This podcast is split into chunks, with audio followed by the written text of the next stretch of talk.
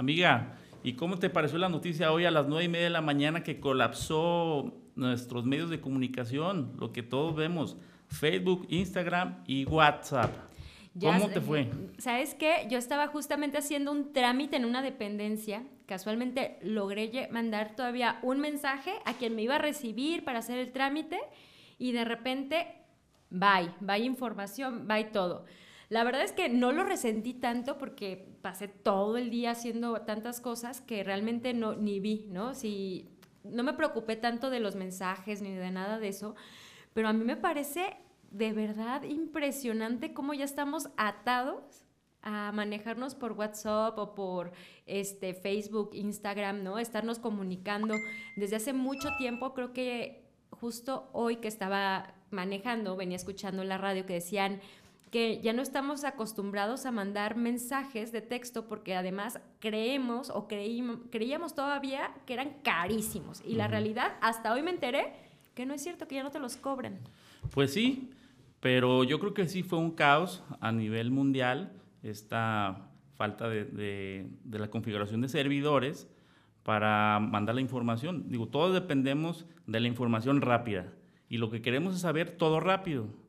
Entonces, si nuestro, medio de, si nuestro medio de trabajo depende de una sola aplicación, nos quiere decir que el 90%, más bien, estamos atados al 90% en el celular, viendo obviamente Instagram, viendo Facebook y sobre todo pues el WhatsApp, que es una herramienta de trabajo donde se pueden mandar documentos al momento. Sí, claro, que hay otras plataformas, ¿no? Estaba Telegram, que al final terminó colapsando por lo mismo, ¿no? Que todo el mundo se fue a Telegram, eh, pero yo creo que estamos demasiado ya pegados, ¿no? al WhatsApp y, y, hemos transformado y movimos nuestra forma de trabajo ya a pura mensajería, ¿no? Instantánea. La verdad es que creo que sí deberíamos de de recapitular un poquito y darnos cuenta que cómo es posible que dependamos tanto de los aparatos. Yo sí, te soy sincero, sí, en un momento sí colapsé porque decía, es mi teléfono, ¿qué está pasando? Ya me hackearon mi celular, Lolo, se te vienen a la mente muchas cosas. Sin embargo, empiezas a, empiezas a recibir llamadas telefónicas, que es lo que no hacíamos antes. Antes hablabas por teléfono y te comunicabas, oye, nos vemos a tal hora en tal lado, oye, ¿me puedes hacer el favor de esto? Pequeñeces, pero ahora escuchaba la voz de, la voz de alguien. Ahora es muy cómodo pues, mandar mensajes por audio, que a veces ni los escuchas, pero bueno, ahí los mandas. O muchas informaciones que te mandan, también en tus tiempos libres los puedes revisar. Dicen los que saben que Instagram también dejó de vender muchísimo, muchísimo, muchísimo a las plataformas que son dedicadas a, vender, a, la venta de productos.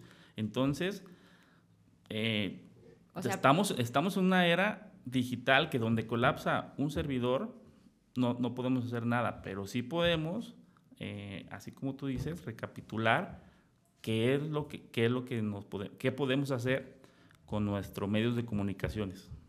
Sí, la verdad es que yo creo que nos deberían de contar nuestros amigos a ver cómo vivieron este día caótico, porque una de verdad experiencia, ¿verdad? Fue Sí, sí, fue toda una experiencia para quienes ya vivimos atados a la tecnología y traemos la oficina en el celular. ¿No? Y que nos platiquen y que nos cuenten cómo, cómo lo vivieron. Cómo lo vivieron, Porque sí, además, No fue una hora. Fueron ocho. Fueron ocho horas, ¿no? Ocho. Y cuando volvió, parecía que era tu cumpleaños. Querías festejar, brincar ya y, sé, y, ver todo lo que te podía hacer. Pero sí, es muy buena idea que nos pudieran platicar cómo vivieron el día de hoy con ocho horas sin poder tener comunicación momentánea. Oye, y cambiando un poquito del tema, eh, fíjate que a mí me llamó mucho la atención, ya ves que este sábado, este domingo, sábado que fue, tomaron protesta los alcaldes de casi todos los estados, este, todos los municipios en varios estados de la República pero quien se presentó y casi tomó, o sí lo rindió la protesta. Rindió protesta, sí. Pero luego le dijeron, ¿sabes qué, mijita? No. siempre no. Siempre, me, dijo mi mamá que siempre no era, ¿verdad? Este, la alcaldesa de Tlaquepaque. Sí, una noticia obviamente sorprendente. Eh, la sala superior del Tribunal Electoral Poder Judicial determinó con una votación encontrada de creo que cinco votos a, cuatro eh, eh, echar para abajo la, echar, echar abajo la votación para que no sea alcalde por una manifestación de nuestro emérito cardenal eh, haciendo una, una un, manifestando que no votaran por un partido político, específicamente por Morena. Eso le bastó a los magistrados determinar en su resolución que, es, que ese tema en específico es para anular una elección a nivel municipal. Digo, yo, yo creo que sí es loable. Al final de cuentas, creo que la separación de la iglesia y del Estado es fundamental en las decisiones. ¿no? O sea, creo que sí, qué bueno que aplicaron la ley, pero mal porque creo que no se aplica en todos lados, ¿no? Un ejemplo, y con esto yo creo que podemos concluir muy bien todo este tema, es eh, una regidora renuncia a su cargo en Tlajomulco y entra eh. este, el que sigue, ¿no?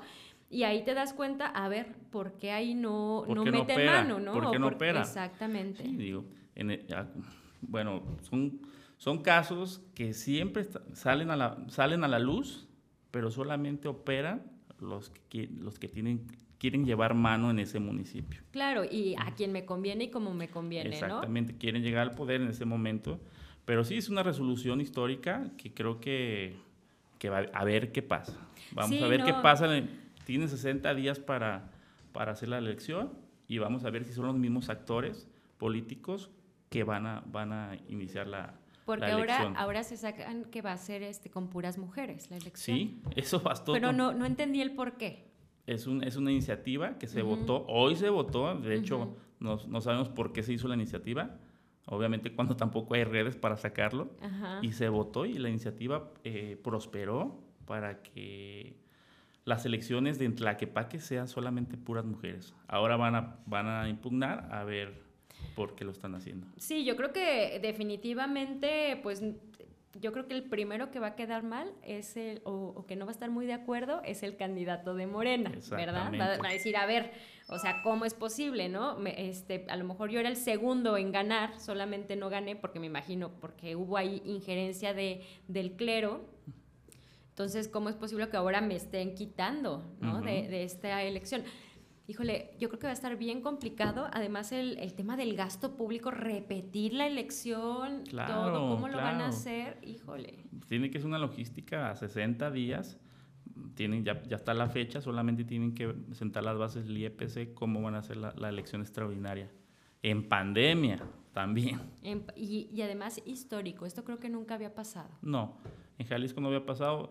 Eh, hay un antecedente, pero, pero que lo hubieran echado para abajo, no, solamente Tlaquepaque. Pues bueno, a ver cómo, cómo va esta nueva elección.